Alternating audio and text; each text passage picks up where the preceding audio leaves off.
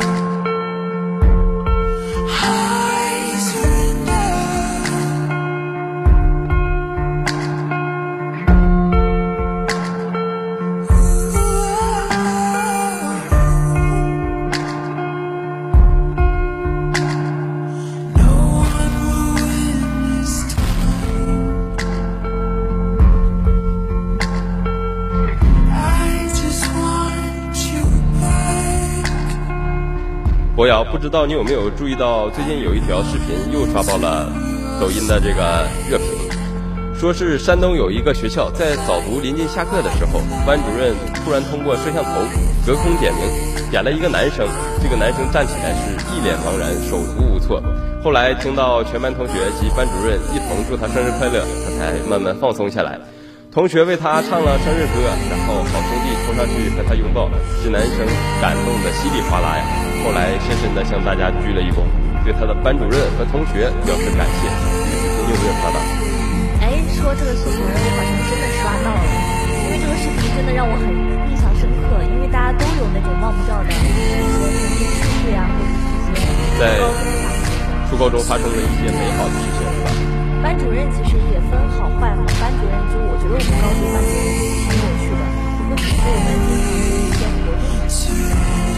同学之间的情感交流。我觉得就是我们俩今天说的这个点呢，我觉得就是可以我们好深刻的讨论一下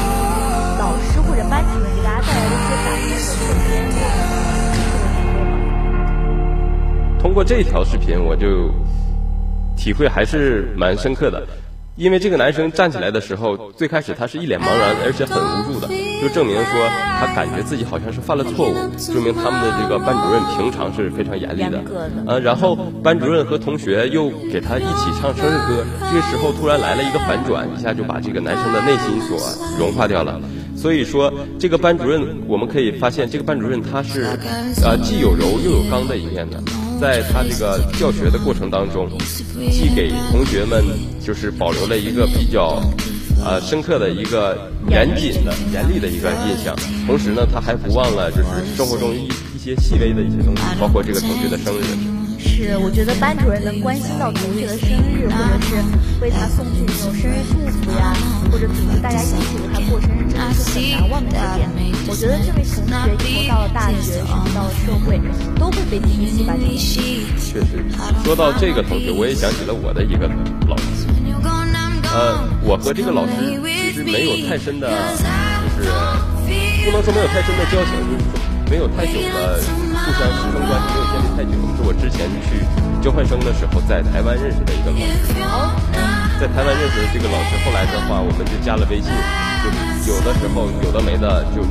聊聊天嘛。但是呢，我不知道他是怎么知道我的生日的，已经连续四年了，在我生日的时候给我发来微信，经常就是简单的问候两句，说最近情况怎么样啊？最近你的科研课题怎么样？研究方向是哪些？然后虽然说经常只是。寒暄几句，但是他一直在记着我的就感觉非常感动。分享这件事情。暖。我觉得，如果换作为我的话，比如说像我长大之后呢，会去当老师呀，或者当什么教小孩子。但是我小孩子呢，就会有的时候在我过生的时候送很多礼物，很温暖，真的很温暖。对，就像我们就是身在外地上大学的，对于我们以前教我们的老师呀，我们也是非常的高问，老师最近怎么样啊？就是这边呃，或者是做的好，虽然只是简单的几句寒暄，但是你会感觉到自己被别人牵挂着，被别人记着，所以说内心还是非常温暖。有一句话确实说是“养女确实在路上风中有温暖的。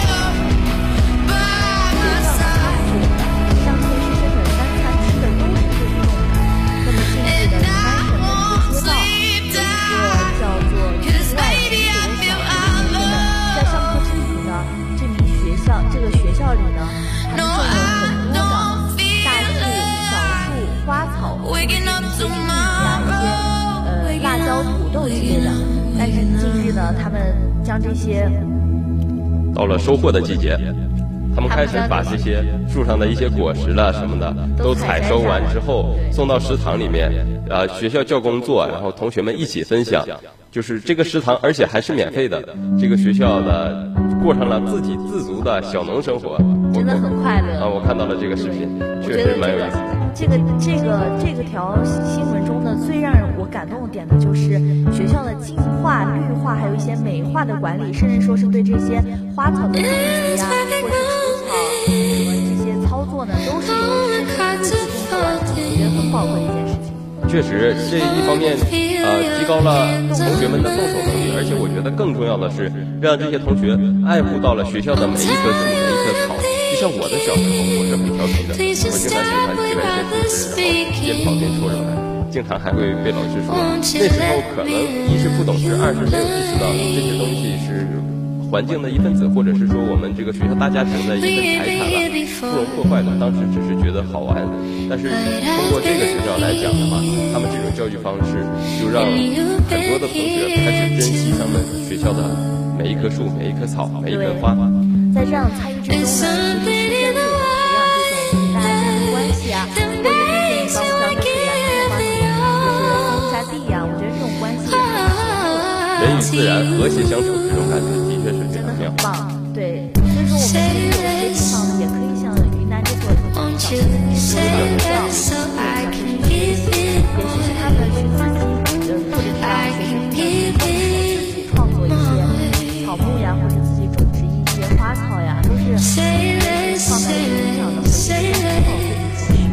我觉得咱们学校也可以做到了，包括咱们学校已经做了，就是你你有没有注意到以前的那个西区的呃围墙边有一片苞米地，然后那里面有种过，我看到里面有种过花生，种过甘蔗，好像还种过什么呃那个可能是一些学院学生的一些呃劳动成果，或者是说科研的一些实验吧。但是呢，可以公共分享的有学校有火龙果树和荔枝，不知道有没有吃到过？我还并没有吃到过，但是我亲眼见到有一些同学在那个幺九三五的时候，把倒下来，从树上。啊，我我我我们先是有一个女生，她就很聪明，看到呃这个树上有火龙果，并且一些环卫的一些叔叔他们摘这个火龙果，就在旁边就假装不知道，就问这些环卫叔叔说：“哎，叔叔你们在干嘛呀？”这叔叔还在这个女生在看他什么生产，然后就说好多好多果，还有一些拿到学校，也是跟我们一块分享。有的时候就感觉这是。啊，这些叔叔送给他的一份或者是一份甜美，然后他和我们一起分享，这样的话，这正能量突然爆发开来了，是吧？听说这个，其实我来我来海大的那时候那几年呢，就前一年的时候呢，就是我就是说过，就是学校会种植一些热带水果呀之类的。我觉得就是在尝了这些热带水果之后呢，也明白了一些就是劳动人民的一些辛苦。确实，确实，他们种这个真的很辛苦。像我们是水产学院的，我们不种水果，但是我们养的比较养虾呀，像养虾是吗？对对对，在在咱们学校的呃实验基地，在东海岛，东海岛我们经然后是一些水产的同学在里面养一些养鱼虾。当做完实验或者是说收获的季节，我们会把这些鱼虾捞出来。有的时候送给老师，有的时候自己去吃，是大家分享的。实验成果也需要分享，然后收获成果也需要分享。前一段时间，我们实验室有一个女生，她做的实验是养龙虾的，然后拿这龙虾做一个实验，去化验一些它的 RNA。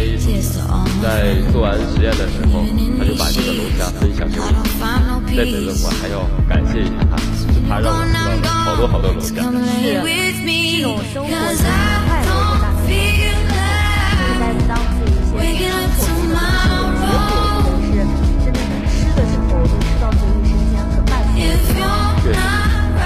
不但是实验成功了，而且还实现了龙虾自由，当时的满足感遍地都是。真是羡慕了，在我学部看来，像这种这样子的水产学院，我也觉得有很多像文学院呀什么，他们应该也会有自己种植的一些。对，一些海文学院还有他们的海大的是我们在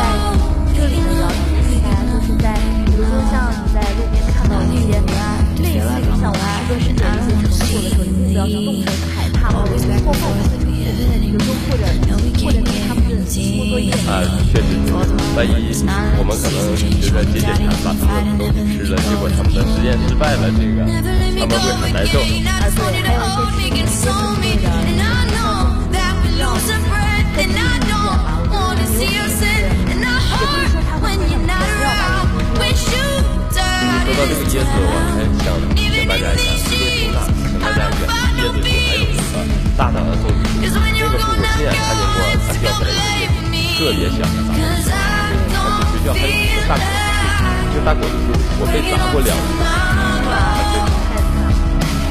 所以说大家还是需要注意安全，有什么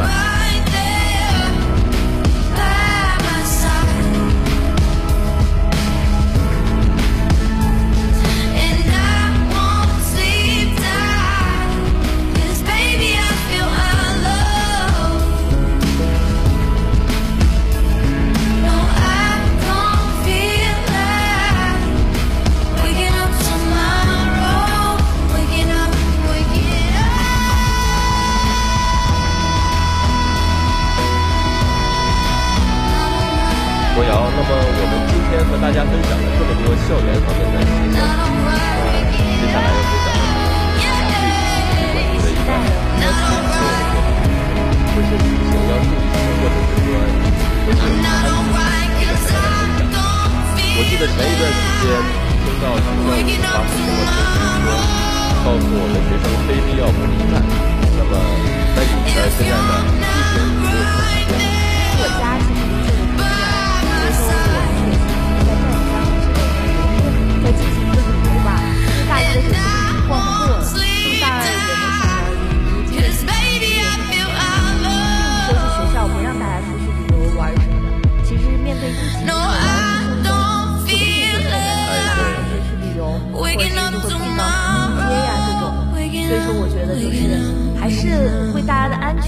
办法？着想吧，所以大家一定要听从学校的安排，也不要就是说是不走那种审批啊、什么翻校门这种，被发现了真的是很严格的处分这种如果一旦被发现的话，真的是得不偿失，你会被记一些处分，或者是说严重的直接取消掉所有的奖学金，或者是说评优，这个对于我们研究生来说还是非常大的一个处分的。大家还是一定要注意安全吧，我觉得国庆出行。那么我们在节目的最后呢，我跟志明呢也祝大家在国庆期间呢玩的愉快，玩的开心。但是一定要注意安全出行，戴好口罩。那么今天的这期节目就到这里就要说再见了，我是主播博洋，我是主播志明，我们下期再见。